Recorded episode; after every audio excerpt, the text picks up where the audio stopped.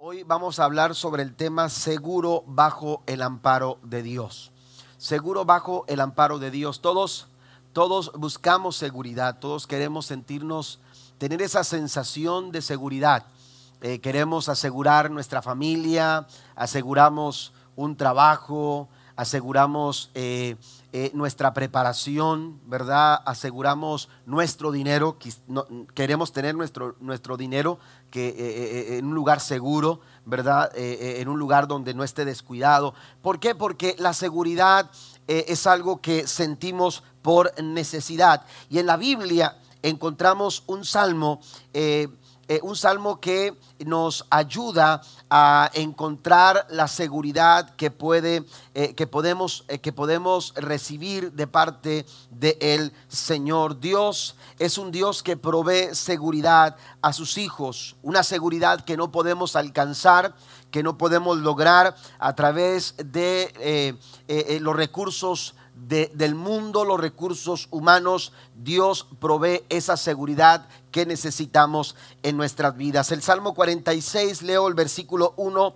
y el versículo 2 que lo tienen ahí en sus notas. Recuerde que también si usted quiere, las notas en inglés están disponibles también para que usted vaya viendo los textos en inglés. Eh, dice el versículo 1 y 2 de Salmo 46, la nueva traducción viviente, dice, Dios es nuestro refugio y nuestra fuerza. Siempre está dispuesto a ayudar en tiempos de dificultad. Por lo tanto, dice, no temeremos cuando vengan terremotos y las montañas se derrumben en el mar.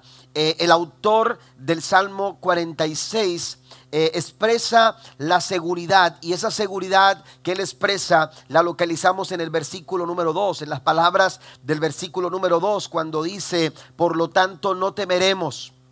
Eh, esa es una manera de decir, estoy seguro. Podemos estar tranquilos, podemos sentirnos seguros. E, esa seguridad que se expresa en el versículo 2 solamente es posible cuando tenemos la base del versículo número 1.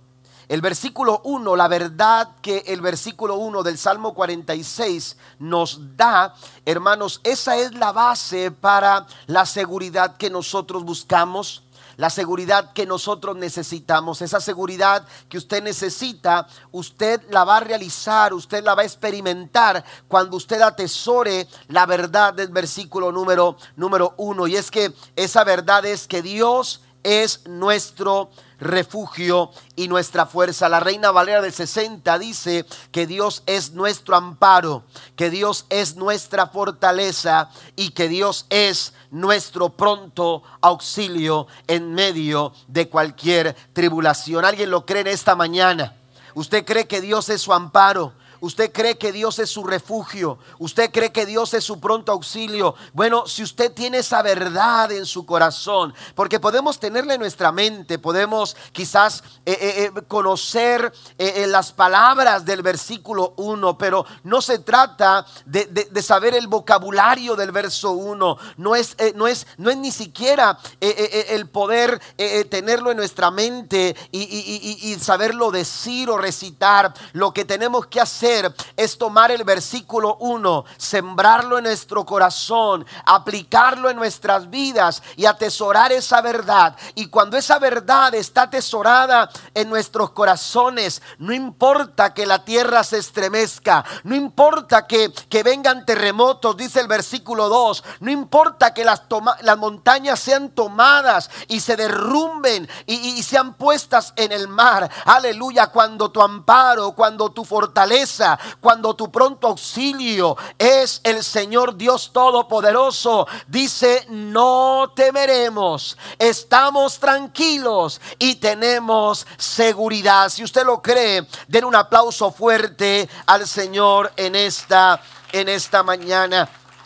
Seguros en el amparo, bajo el amparo de nuestro, de nuestro Dios. Si Dios es nuestro verdadero amparo y fortaleza y auxilio, no hay razón alguna por la cual nosotros habremos de temer. Mire que la mención que, que encontramos en los siguientes versículos del Salmo 46, si usted lo ha leído, si se ha tomado el tiempo para leer el Salmo 46, encontrará que este salmo describe en un tono de, ah, eh, adversidad como, como terremotos, como eh, situaciones eh, adversas, complicadas que se suscitan en la vida. Ese tono que se describe en el Salmo 46 sugiere que este salmo pudo haber sido compuesto en un tiempo de bastante crisis de bastante dificultad. Algunos señalan que pudo haber inspirado en la escritura de este salmo, al autor lo pudo haber inspirado, aleluya, la victoria que Dios le dio a Josafat en el según lo que encontramos en el segundo libro de Crónicas en el capítulo número número 20. Otros también dicen que posiblemente pudo haber sido la victoria sobre Sennacherib en el año 2000, en el año 701 antes de Cristo, según el profeta Isaías en el capítulo número número 30. Pero la verdad es que este lenguaje puede aplicarse, el lenguaje del Salmo 46 puede aplicarse a cualquier situación de crisis por el que nosotros ahora mismo pudiéramos estar atravesando. Cualquier momento de crisis, cualquier momento de dificultad, cualquier momento de adversidad, aleluya. El Salmo 46 es una gran verdad que nos va a cobijar, que nos va a fortalecer en nuestra seguridad para poder seguir adelante aún en medio de la adversidad, aún en medio de las dificultades. Si tomamos el caso de Josafat, los que hemos leído la historia de Josafat en el capítulo 20 del segundo libro de Crónicas, recordará usted que la Biblia dice que todo estaba bien hasta que alguien llega y le dice, o, llega el conocimiento de Josafat, aleluya, que viene un ejército eh, eh, eh, completamente equipado, bien preparado y bien organizado para destruir a todo Judá. La Biblia nos dice, según en palabras de el segundo libro de Crónicas, capítulo 20, dice que los hijos de Moab y de Amón vinieron contra Josafat a la guerra. Y sigue diciendo, y dieron aviso a Josafat diciendo contra ti viene una gran multitud del otro lado del mar. La Biblia dice que los que los ah, eh, que los que llegaban a la ciudad venían y decían no hay camino por el cual tú puedas salir. Aleluya, confiado y, y, ah, por, por cual camino que tú tomes para quererte librar te vas a encontrar eh, la amenaza, te vas a encontrar eh, a un ejército, aleluya, que viene contra la ciudad. Esto era una situación de crisis, era una situación tan complicada que la Biblia nos enseña en el verso 12 del segundo libro de Crónicas capítulo 20. La nueva traducción viviente dice, oh Dios, orando Josafat dijo las siguientes palabras, oh Dios nuestro, no los vas a detener somos impotentes ante este ejército poderoso que está a punto de atacarnos. No sabemos, note la expresión de él, aleluya, rey Josafat. Dijo, no sabemos qué hacer, pero en ti buscamos ayuda. Amén. Hay momentos en los que nos encontramos como Josafat hay momentos en los que la crisis es tan fuerte, tan, eh, tan grande y, y el momento es tan apremiante que sencillamente no sabemos qué hacer. No sabemos cómo responder. No sabemos qué decisión tomar. No sabemos qué paso, aleluya, eh, sigue. ¿Qué paso tenemos que nosotros, aleluya, realizar? Necesitamos seguridad en esos momentos. Buscamos ayuda, aleluya. Buscamos de alguna forma sentirnos seguros. Pues el Salmo 46 nos recuerda que podemos nosotros encontrar esa seguridad cuando hacemos de Dios nuestro amparo nuestra fortaleza y nuestro pronto auxilio en medio de las tribulaciones. Porque aunque el motivo, aleluya, de inspiración eh, eh, eh, no está claro quizás, aleluya, para el Salmo 46, la verdad del Salmo 46, versículo 1, no cambia, sigue siendo la misma. Y es que Dios no cambia. La Biblia dice que Jesucristo es el mismo de ayer, de hoy y por todos los siglos Él sigue siendo el mismo. Aleluya. Y Él quiere darte la seguridad que tú necesitas en tu vida. Somos impotentes. Aleluya. No sabemos qué hacer. Quizás usted está atravesando por un momento como este. Quizás usted está en el punto donde se encuentra quizás al límite de la situación en el que, aleluya, eh, usted no sabe si saltar o, o, aleluya, de qué forma tratar de resistir la presión que viene sobre su vida. Dijo Josafat, no sabemos qué hacer, qué podemos hacer, cuál es la respuesta, cuál es la recomendación. Yo quiero compartir con ustedes tres recomendaciones que encontramos en la palabra para momentos de crisis como esos. Cuando sientes, aleluya, que, que, algo eh, eh, eh, complicado en tu vida, aleluya, ha venido para golpearte, ha venido para estremecerte, para conmocionarte. Yo quiero darte tres recomendaciones según la palabra del Señor. Número uno, la primera recomendación, no se sorprenda por la adversidad. No se deje sorprender, aleluya, por la adversidad no se sorprenda por ese tiempo de prueba, de lucha, de dificultad, de angustia, de pena, de tristeza, de dolor que quizás usted está atravesando. No se sorprenda, amén, por esa situación que no alcanza a comprender, que no alcanza a entender, que, no sabe usted por qué, eh, cómo es que llegó hasta este punto. No se sorprenda. Mire lo que dice el apóstol Pedro, escribiendo en su primera carta, capítulo 4, versículo 12. Pedro señala lo siguiente, hablando precisamente, tomando conciencia de la persecución que había en la iglesia durante ese tiempo, tomando conciencia que la familia cristiana, la familia de la fe, estaba atravesando por, por tiempos difíciles, por momentos de dolor, por momentos de dificultad. Pedro escribe en su capítulo 4, versículo 12 de la primera carta de Pedro, queridos amigos, no se sorprendan, dice no se sorprendan de las pruebas de fuego por las que están atravesando como si algo extraño le sucediera. No debiéramos sorprendernos cuando atravesamos tiempos difíciles. Todos nosotros estamos expuestos a pasar por tiempos de dificultad. Estamos en un mundo imperfecto, Estamos en una sociedad imperfecta, somos parte de una sociedad imperfecta. Una sociedad, aleluya, decadente. Vivimos en un mundo, e, en la tierra, amados hermanos, donde, donde hay personas imperfectas. Nosotros mismos somos imperfectos. Y, es, aleluya, e, es, es normal hasta cierto punto que nosotros atravesemos por situaciones. Por eso Pedro dice, no se sorprendan, no se sorprendan. Ah, por más, por más difícil que sea la situación, la verdad es que hay una razón. Y muchas de esas situaciones difíciles que atravesamos son por nuestras malas decisiones. A veces tomamos decisiones equivocadas, damos pasos equivocados eh, eh, a veces por nuestro carácter empezamos a tener dificultades con nuestros compañeros en el trabajo, con nuestra familia, en nuestro hogar. Eh, a veces por nuestra, nuestra falta de, de, una buena administración empezamos a tomar decisiones equivocadas con nuestras finanzas. Y entonces empezamos a atravesar por situaciones, de, eh, eh, por problemas financieros, por una mala administración, pero la verdad es que, aleluya, los problemas que atravesamos son parte de la vida.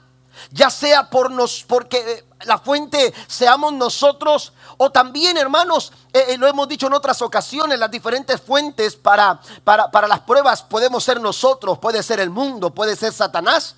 E incluso Dios permite que pasemos por situaciones difíciles.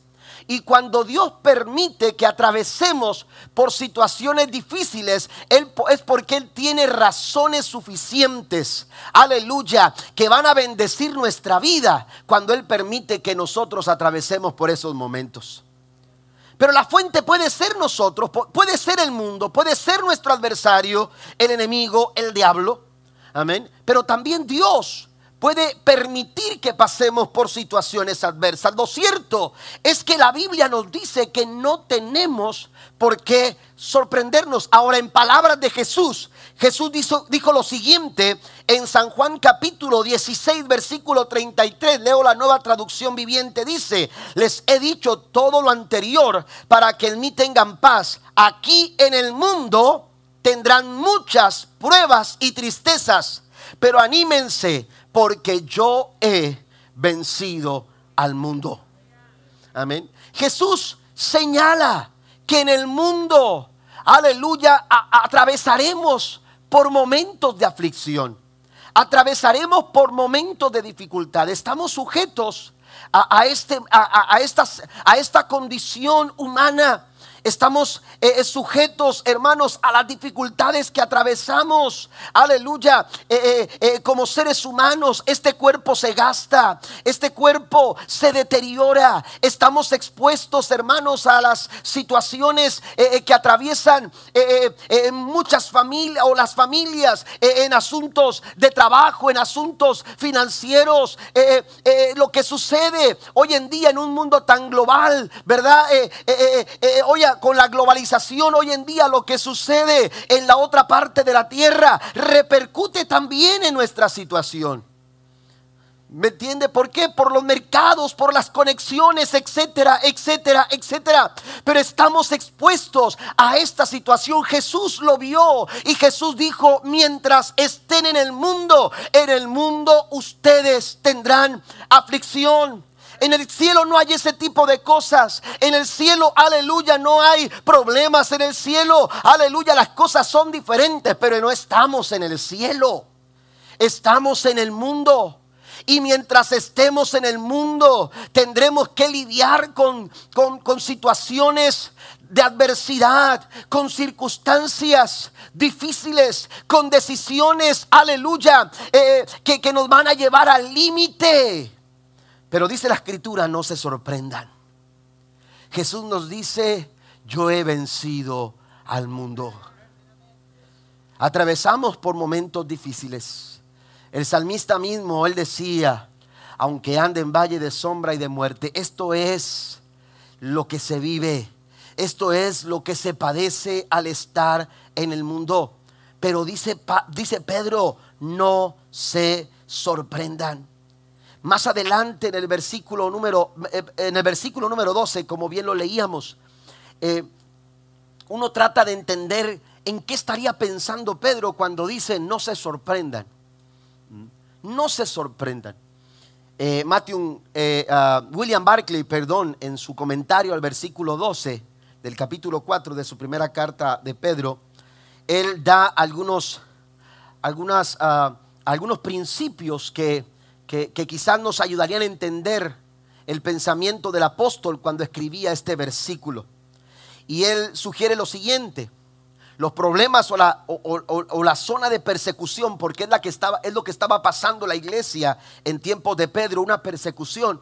Cuando Pedro escribía diciendo, no se sorprendan, eh, eh, eh, se, sugiere lo siguiente, primero que no debemos de sorprendernos. ¿Por qué? Porque esta situación es inevitable. Los problemas, las dificultades, las adversidades, usted tratará de evitarlas. Pero por más que trate de evitarlas, no podrá evitarlo todo. ¿Me entiende? Hay problemas que podemos evitar. Pero hay otros que por más que querramos, es imposible de evitarlo. Es imposible de no de, no enfrentar esa situación. Habrá problemas que podremos nosotros quizás evitar. de alguna manera esquivar eh, eh, eh, ciertos problemas, pero hay otros que tendremos que atravesar. Hay otros que tendremos que hacerles frente. Hay otros que tendremos, aleluya, que, que verlos cara a cara. Y, Pedro entiende eso. Por eso Él les dice, no se sorprendan. ¿Por qué? Porque son, son inevitables. Segundo, otra sugerencia que se da es que esta situación de persecución para la iglesia en ese momento, persecución, aleluya, pero bien pudieran ser problemas y situaciones adversas en nuestra vida, hermanos, son un tiempo de prueba, es una prueba. La persecución para la iglesia era una prueba en los tiempos en los que Pedro escribía. Primera de Pedro capítulo 4 versículo 12. Por eso le decía, no tienen por qué sorprenderse porque además de que son inevitables, lo que está sucediendo es que ustedes están pasando por un tiempo de prueba. Y los problemas y las adversidades también vienen a nuestra vida para probarnos. Cuando Pedro escribe en su primera carta en el capítulo 1, versículo 6 en adelante, aleluya, Pedro dice que así como el oro es probado por el fuego, aleluya, para ser purificado, así también es probada nuestra fe por el fuego de la prueba. Una fe que no es probada no es fe. Una fe que no es probada, una fe que no ha sido probada, hermano, aleluya, no ha, no ha confirmado su autenticidad.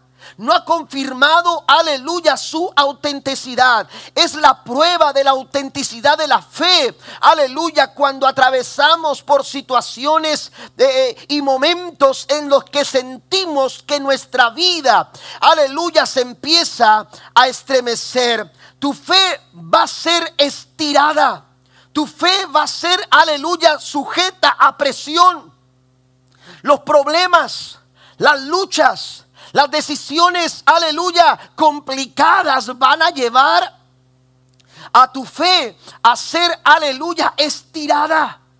Pero, pero, algo está sucediendo cuando tu fe está siendo, aleluya, procesada, cuando tu fe está siendo llevada al límite. Tu fe va a ser probada para que tu fe sea aprobada.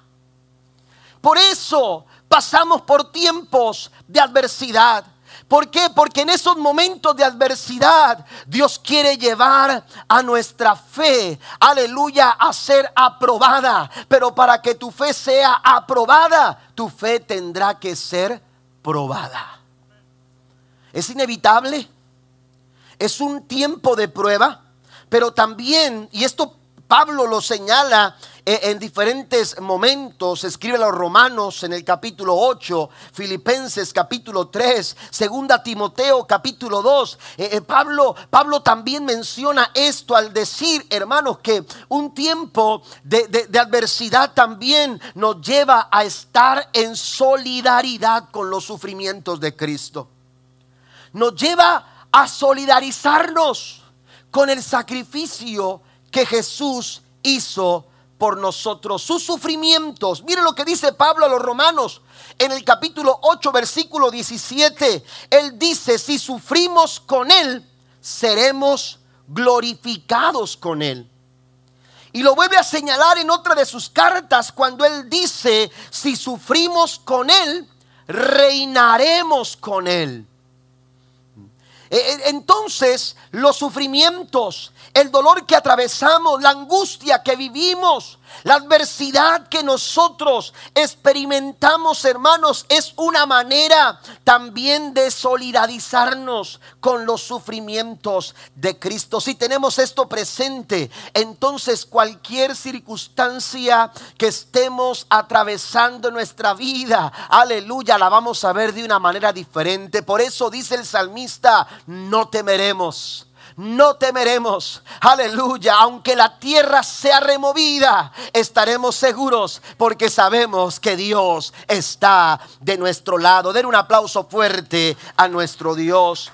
Otra sugerencia que se da es que además de ser inevitable, además de ser una prueba, además de estar en solidaridad con los sufrimientos de Cristo, también es el camino a la gloria es el camino a la gloria. Hechos capítulo 14, versículo 21 y 22. La nueva versión internacional, cuando Pablo y Bernabé, aleluya, desarrollaban su ministerio, dice el verso 21, después de anunciar las buenas nuevas en aquella ciudad y de hacer muchos discípulos, dice, regresaron a Listra, a Iconio y Antioquía. Verso 22 dice, fortaleciendo a los discípulos y animándolos a perseverar en la fe.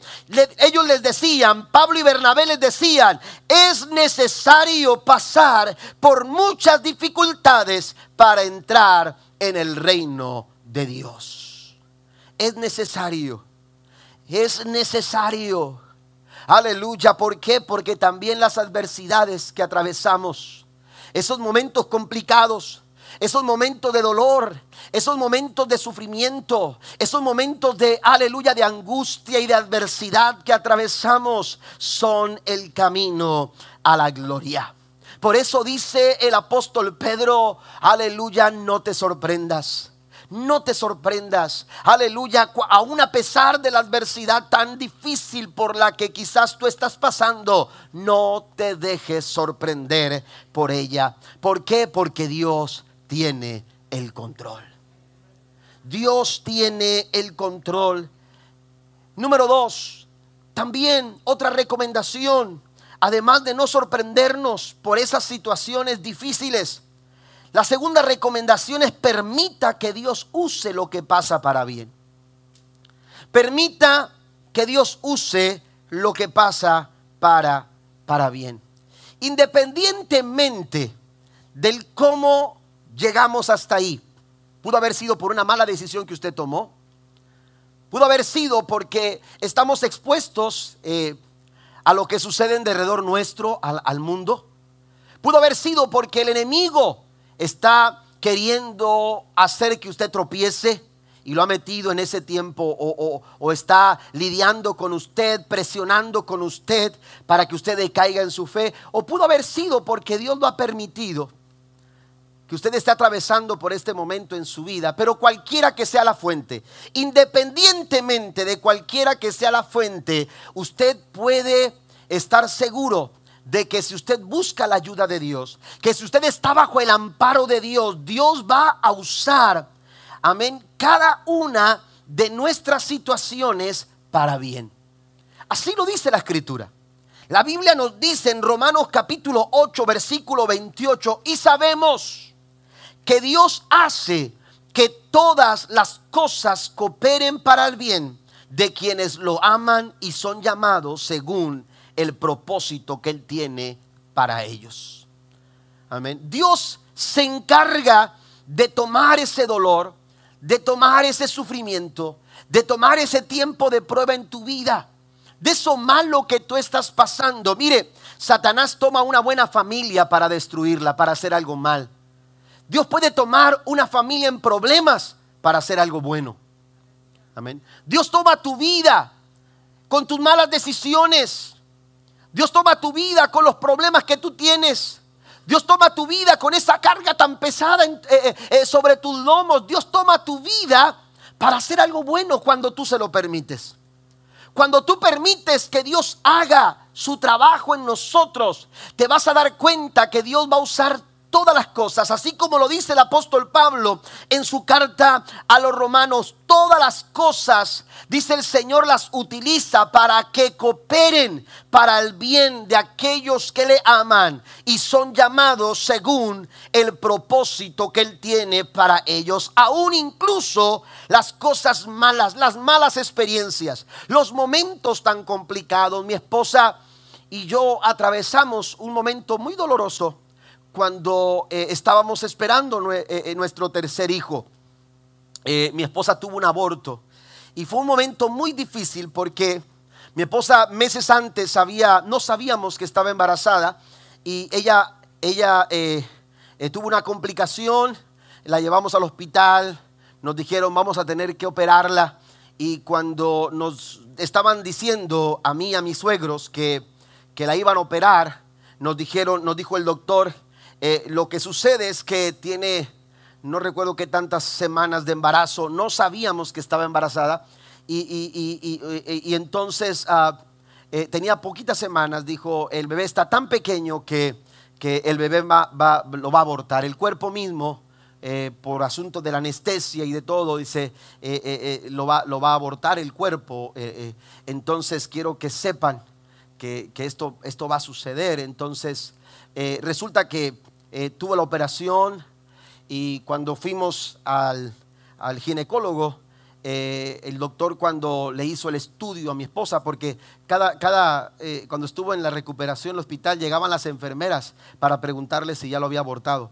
Y era un momento difícil porque pues eh, era, era como que nada más estaban pendientes de eso. Ellos estaban haciendo su trabajo, pero, pero la verdad es que durante el tiempo en el hospital mi esposa estuvo bien recuperándose, no, no, presentó ninguna situación eh, eh, de esas y cuando fuimos con el ginecólogo, el ginecólogo lo empezó a, revisar eh, este, y, resulta que dijo, se escuchaba el corazón perfectamente del bebé y, el doctor nos dijo, hay un bebé milagro.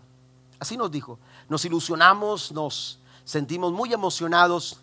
El bebé siguió creciendo y andábamos en México un fin de año y, fuimos para estar allá y resulta que cuando estábamos allá, mi esposa se empieza a sentir mal y eh, eh, recurrimos al hospital y cuando llegamos al hospital eh, tuvieron que hacerle de emergencia un, un, degrado, ¿verdad? Y, entonces ah, había un problema fuerte ahí con ella.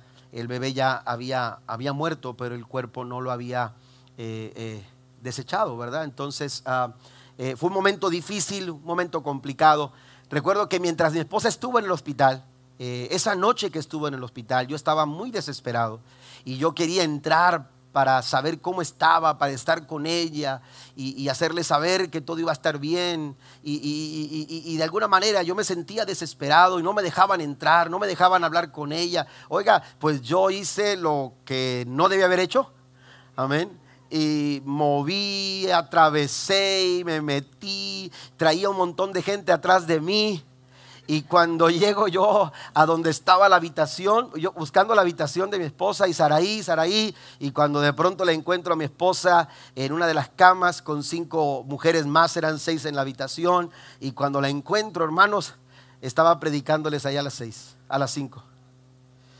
Eh, el, el esposo dando mal testimonio acá, y, este, y, la pastora compartiendo del amor de Cristo.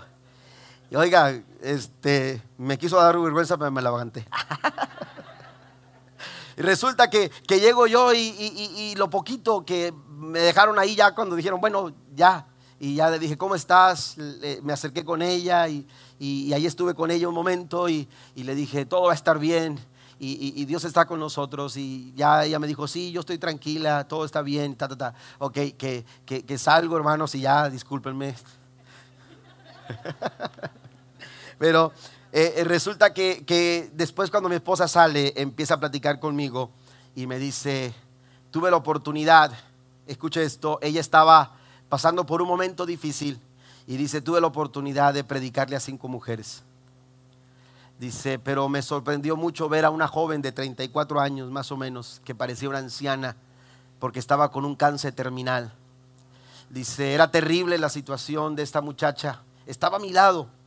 Dice, cuando les hice la invitación de aceptar a Jesús, ninguna de las que estaba más lejano de mí eh, este, aceptaron.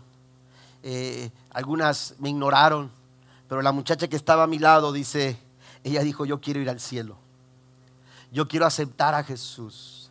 Y dice, yo empecé a orar con ella y le empecé a decir, repite conmigo esta oración. Y, empezó a orar. Y, vi cómo empezó a llorar porque sentía, eh, eh, eh, aleluya, esa, esa, esa, esa realización en su corazón de saberse una hija de Dios al aceptar a Cristo como su Salvador personal. Dice, fue un momento pequeño pero maravilloso el poder presentarle el plan a esta, a esta muchacha y que haya aceptado a Jesús en su corazón. Nos dormimos, eh, nos quedamos dormidas esa noche. De pronto dice, me levanté en la mañana y vi la cama vacía. Dice, y cuando vi la cama vacía, yo dije, bueno, seguramente la llevaron para algún tratamiento, para algún procedimiento. Pero cuando vino la enfermera le pregunté, oye, ¿qué pasó con la muchacha? ¿Dónde está? ¿Qué horas viene? Yo voy a salir, pero me gustaría despedirme con ella y, decirle que, que, busque una iglesia y todo eso. Y la enfermera le dijo, eso ya no va a ser posible, porque durante la madrugada esa muchacha murió. Hay momentos de dolor, hay momentos de sufrimiento, hay momentos de adversidad en nuestra vida, hermanos, aleluya, que Dios va a tomar que Dios va a tomarlos cuando tú le permites a Dios. Dios va a tomar tu dolor. Dios va a tomar tu tiempo de prueba, Dios va a tomar tu tiempo de dificultad y lo va a hacer que resulte para bien.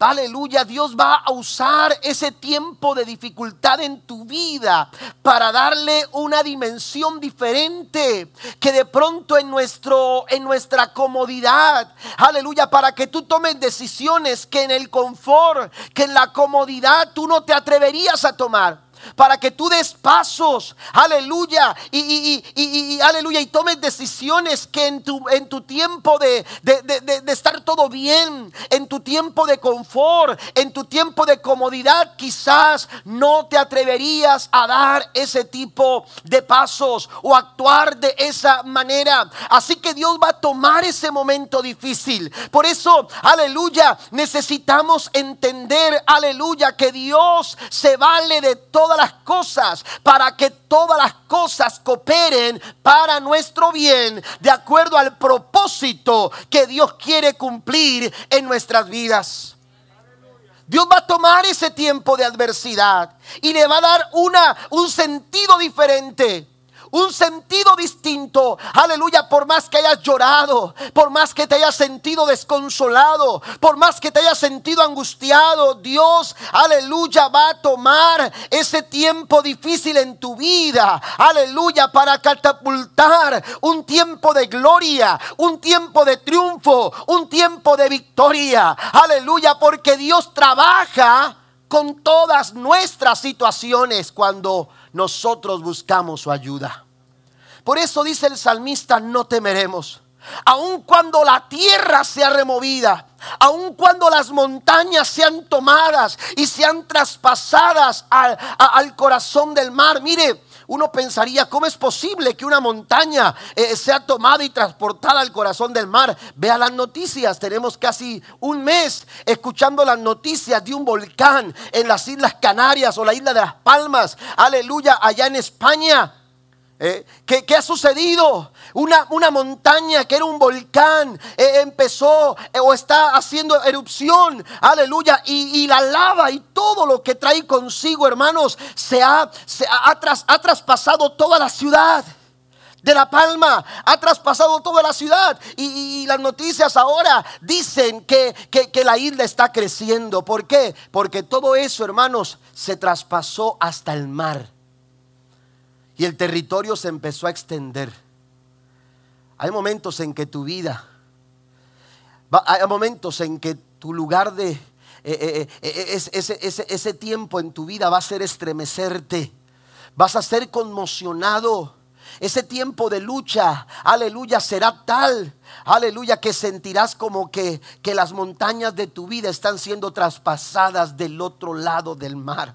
Pero cuando tú confías en el Señor, cuando tú estás bajo las alas, cuando tú estás bajo la cobertura, cuando tú estás bajo el amparo divino, cuando estás bajo el refugio y la fuerza del Señor, dijo el salmista, no temeremos. ¿Alguien puede decir lo mismo en esta mañana? No vamos a temer. Estoy seguro porque Dios es mi amparo, Dios es mi fortaleza. Y Dios es mi pronto auxilio en medio de la tribulación. Den un aplauso fuerte al Señor.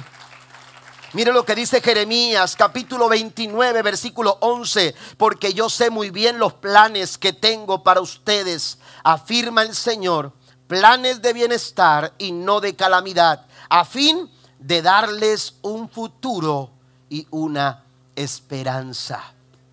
Dios tiene grandes planes para ti.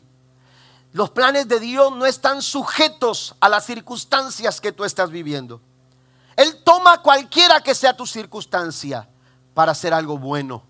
Me encanta lo que dice el profeta Jeremías, porque el fin de todo esto, escuche esto, el fin de todo esto es que usted y yo tengamos futuro y tengamos esperanza. ¿Qué sucedió con Josafat? Josafat se sentía impotente.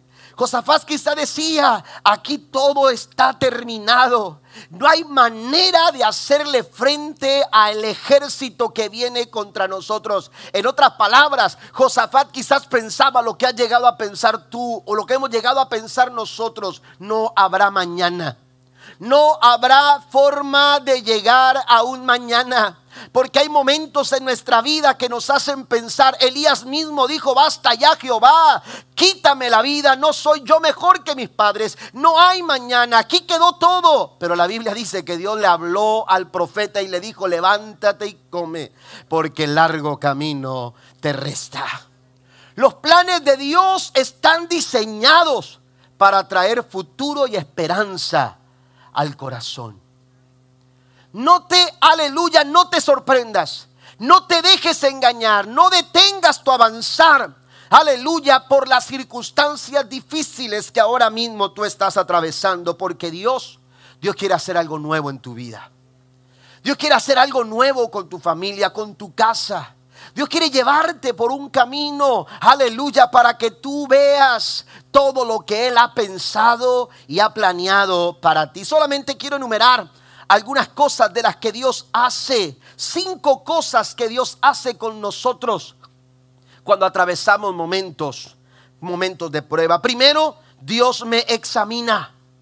Dios me examina. Anótelas, por favor. Dice Jeremías 17:10. Solamente puntualizo lo siguiente para avanzar. Jeremías 17:10. Yo, el Señor, investigo todos los corazones y examino las intenciones secretas. A todos les doy la debida recompensa según lo merecen sus acciones.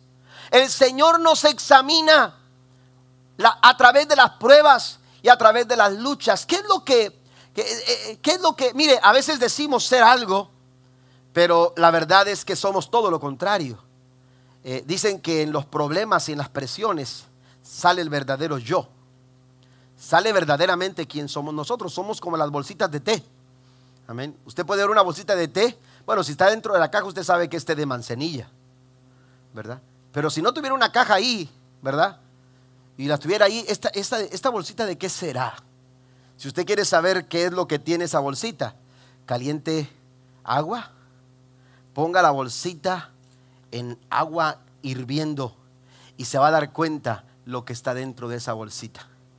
Así que cuando pasamos por momentos de prueba, esa agua hirviendo está sacando lo que está dentro de nosotros. Una cosa es lo que, lo que decimos ser y otra cosa es lo que realmente nosotros somos. Dice el Señor, yo el Señor investigo los corazones. Dios está sacando tu verdadero yo a través de las pruebas y de las luchas. Segundo, Dios me corrige. Además de que Dios, Dios me examina, también a través de las pruebas, de las luchas, y de las dificultades, Dios está trayendo corrección a nuestras vidas. A, quien le gusta ser corregido, a quien le gusta ser disciplinado. ¿Se acuerda cuando su papá o su mamá le tenían que llamar la atención? Bueno, antes no era, no era, no era eh, este, eh, como ahora lo hacen, ¿verdad? Los papás o como lo hacemos los papás. Pero antes, cuando había que disciplinar, hermanos, estaba la, la chancla santa, ¿verdad?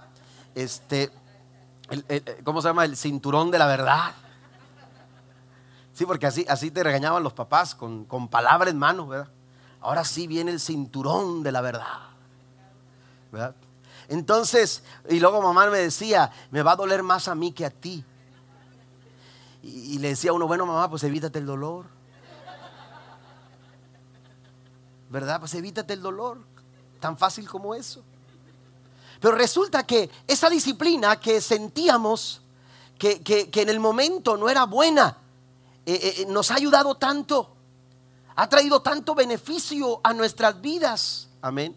ha traído corrección a nuestras vidas. Bueno, Hebreos capítulo 12, versículo 8 dice, si Dios no los corrige como lo hace con todos sus hijos, entonces ustedes no son en verdad sus hijos. Así que Dios toma esos momentos difíciles en nuestra vida para traer corrección, para, para, para, para, traer, para traer a nuestra vida, hermanos, disciplina. Amén. Y, y, la verdad es que como padres no disfrutamos tener que llamarle la atención a nuestros hijos. Quisiéramos no hacerlo. Amén. Pero a veces nos dan motivos para hacerlo, ¿verdad? Y, no es divertido tener que llamarles la atención a nuestros hijos. Recuerdo que cuando yo estaba trabajando en la carpintería estaban las niñas pequeñas y, mi esposa me decía, eh, eh, apenas llegaba yo del trabajo y, llegaba con el pensamiento de abrazarlas, de jugar con ellas un rato y, todo eso, mi esposa me decía, eh, mira, hizo esto, hizo aquello, hizo lo otro. Y yo que venía con una cara así tenía que cambiarla. Tenía que poner mi cara de de te voy a, tener que llamar la atención. Hasta que un día le dije a mi esposa, ¿sabes qué? Dame chance primero de, estar un poco con ella y ya después me dices. ¿Verdad? Entonces vamos a cambiar un poco la dinámica. ¿sí? Pero la verdad, hermanos, es que no es divertido para nosotros como padres tener que llamar la atención a los hijos. Y seguramente tampoco es divertido para los niños que tengamos que llamarle la atención. Pero no se trata si la corrección es divertida. Lo que se trata es que la corrección es necesaria y Dios tiene que corregirnos y muchas veces utiliza esos momentos de prueba en nuestras vidas, aleluya, para, para corregirnos. Job dijo lo siguiente en el capítulo 5, verso 17, ciertamente que afortunado es aquel a quien Dios corrige. Amén. Número 3, o siguiente, Dios además de examinarme, además de corregirme, también trae dirección, Dios me dirige. Proverbios 16:9 dice, la mente del hombre planea su camino, pero el Señor dirige sus pasos. Amén. Hay cambios en nuestras vidas que solamente lograremos hacer cuando atravesamos, hermanos, tiempos difíciles. Esos tiempos difíciles a veces son los que nos llevan a reflexionar. El hijo pródigo pensó que todo estaba bien hasta que pasó por un momento difícil y pensó que estaba en el mejor lugar pero entendió que estaba lejos de su casa. Que, que había cometido una mala decisión al alejarse de su padre cuando la empezó a pasar mal. Antes no, todo estaba bien, parecía que todo iba bien, pero cuando los amigos se fueron, cuando, cuando escaseó el dinero, cuando la situación se puso precaria, entonces reflexionó. Los momentos, hermanos, de dolor, alguien ha dicho que el dolor es una motivación poderosa para el cambio. Esos momentos difíciles, aleluya, en nuestra vida a veces nos llevan, hermanos, a tomar cambios, a hacer cambios. Proverbios 16, versículo 9 dice, la mente del hombre planea su camino, pero el Señor dirige sus pasos. Y en el capítulo 20, verso 30 dice, el castigo le quita lo malo al perverso, porque el castigo hace cambiar a la gente. Entonces me examina, Dios me corrige, pero también el Señor me dirige. Dios me protege.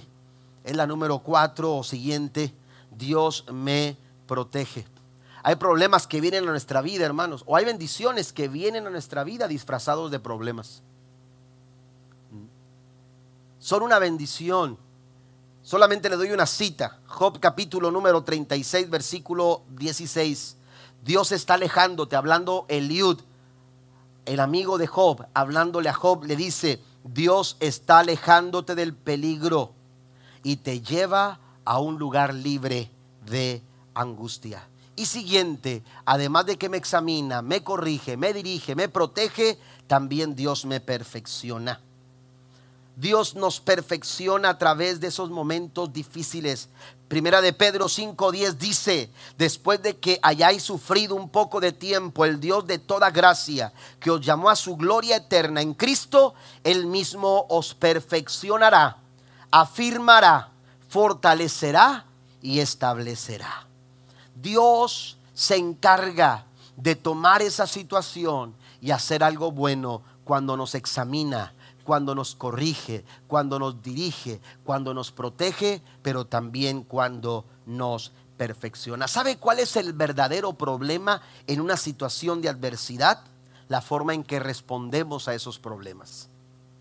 la forma en que tú respondes a los problemas, eso es el verdadero problema. Romanos 5, versículo 3 al 4, también nos alegramos al enfrentar pruebas y dificultades porque sabemos que nos ayudan a desarrollar resistencia y la resistencia desarrolla firmeza de carácter y el carácter fortalece nuestra esperanza segura de salvación. La tercera recomendación y última, pasen los músicos por favor, desarrolle confianza en la sabiduría de Dios. Confianza en la sabiduría de Dios. Tenemos que confiar, tenemos que confiar, pero mire, no se trata solo de confiar que Dios puede obrar. No se trata solamente de decir, yo creo que Dios puede solucionar esta situación. Cuando hablamos de confianza, también tenemos que asumir esta verdad, este aspecto de la fe. Dios no solamente puede, Dios también sabe. Y hay cosas que usted no va a entender. Y hay cosas que usted y yo no vamos a comprender del por qué suceden. El salmista está hablando de una crisis, el salmista está hablando de un tiempo de dificultad, de un tiempo que ha venido a estremecer su mundo que ha venido, aleluya, a conmocionar su situación. Pero él dice, voy a estar seguro, voy a estar seguro, voy a estar tranquilo, voy a estar en paz. Pero ¿cómo se puede estar en paz cuando, cuando tu mundo está siendo estremecido? Bueno, cuando tú desarrollas confianza en que Dios sabe, en que Dios conoce todas las cosas, que aunque yo desconozco, aunque yo no entiendo, aunque yo no comprendo, Dios todo lo sabe. Proverbio 20, versículo 24, hermanos, dice el Señor dirige nuestros pasos. Entonces, ¿por qué tratar de entender todo lo que pasa? Si Dios dirige nuestros pasos, lo lógico, amén, es confiar que Dios sabe lo que está haciendo. Que Dios sabe lo que está haciendo con tu vida. Que Dios sabe lo que está haciendo con tu familia. Que Dios sabe lo que está haciendo con tu ministerio. Que Dios sabe lo que está haciendo eh, eh, con tu trabajo. Cuando tú eres guiado por el Señor, la lógica es simplemente confiar y no tratar de entender todo lo que está pasando. Proverbios capítulo 3, versículo 5 al versículo 6 nos recuerda que podemos confiar en el Señor. Dice, con todo tu corazón, no dependas de tu propio entendimiento. Busca su voluntad en todo lo que hagas. Y note lo que termina diciendo el proverbista. Él te mostrará cuál camino debes de tomar. Cuando tú confías, Hoy no sé lo que tengo que hacer. Hoy me siento incapaz, hoy me siento impotente de poder hacer frente a esa prueba, de poder soportar esta angustia, de poder soportar este dolor, de poder atravesar por ese tiempo de adversidad. Así se sentía Josafat. Hoy me siento incapaz de hacerle frente toda esta situación que viene sobre mi vida. Pero muy a pesar de ello, confío. Confío que Dios está en control. ¿Alguien dice amén a esto? Confío que Dios está en control, que no dependo de mis fuerzas ni de mis capacidades. Busco la voluntad de Dios y entonces Dios me mostrará cuál camino es el que yo debo de tomar. Quiero invitarlo a que se ponga de pie conmigo. Alabado sea el nombre de Jesús. Nunca, y espero que nunca me toque estar en un tiempo en el que la tierra está temblando. A lo mejor alguno de ustedes ha tenido esa experiencia, pero a mí no me ha tocado. Amén. Cuando hemos ido al DF, este, siempre está ese, esa, esa, ¿cómo esa, esa comezón, verdad? Esa inquietud de que es un lugar donde, donde está temblando. Dicen que en, el área de Los Ángeles, en el área esa de California, todo el tiempo está temblando. Que a veces ya no se siente, pero que todo el tiempo está viendo este, movimiento telúrico, como dicen, ¿verdad? Los científicos. Pero a mí, gracias a Dios, no me ha tocado y espero que nunca me toque. Amén. Pero he escuchado testimonios. He escuchado testimonios de personas cercanas a nosotros que les ha tocado estar en, lugares donde ha temblado. Y algo muy común que he escuchado en las personas es que cuando sales de donde estás, alcanzas a salir de tu casa o del edificio, dice, uno, uno puede decir, bueno, ya está seguro, ya no hay nada que, que, que, que te caiga encima. Pero dice, dicen, dicen, aun cuando sales al patio y sales a los lugares abiertos, dice, la angustia es tan terrible porque en tus pies, debajo de tus pies, sientes que la tierra se va a abrir. Sientes una sensación de que la tierra está por abrirse en cualquier momento. Así que, que, que, quieres correr para un lado, quieres moverte para el otro, pero la verdad es que la angustia, y son unos cuantos segundos, yo no he escuchado de terremotos que duren, duren minutos, pero la verdad es que los terremotos son, son, son de segundos, prácticamente son segundos, bueno, son segundos, hermanos. Eh, eh, en las noticias quizás no son mucho tiempo, pero las personas que están viviendo esa experiencia, hermanos, parecen nunca, nunca terminar. Alguien me decía esto, me decía, salimos del edificio, era la primera vez que teníamos una experiencia, un pastor decía, salimos corriendo del edificio y cuando llegamos al campo donde estaba todo abierto, pensamos que estaríamos tranquilos pero no podíamos estar tranquilos. Nos pusimos a orar, dice todos los que estábamos ahí, porque la verdad no sentíamos un lugar de seguridad. En esos momentos tú buscas un lugar seguro, pero la verdad es que la angustia es tal que no sientes en ninguna parte sentirte seguro. ¿Sabe qué dice la Biblia? La Biblia nos dice en el Salmo 91, versículo 4, con sus plumas te cubrirá y con sus alas Él te va a dar refugio. Dios dice, Dios dice en su palabra que debajo de sus alas usted y yo estamos seguros. ¿Alguien lo cree en esta mañana? ¿Usted lo cree? El Señor ha abierto sus alas para que en tiempos como los que estamos viviendo podamos sentirnos seguros. Podamos sentirnos tranquilos.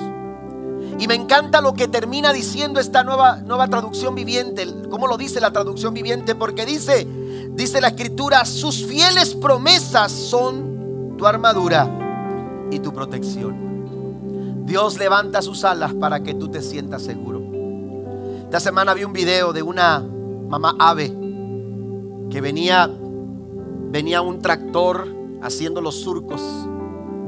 Cuando la mamá ave em, tenía su nido en la tierra. Amén. Cuando la mamá ave viene y, esos, esos ah, rodillos o no sé qué serán, van abriendo el camino, la mamá ave empieza a levantar sus alas así, como defendiendo a su nido.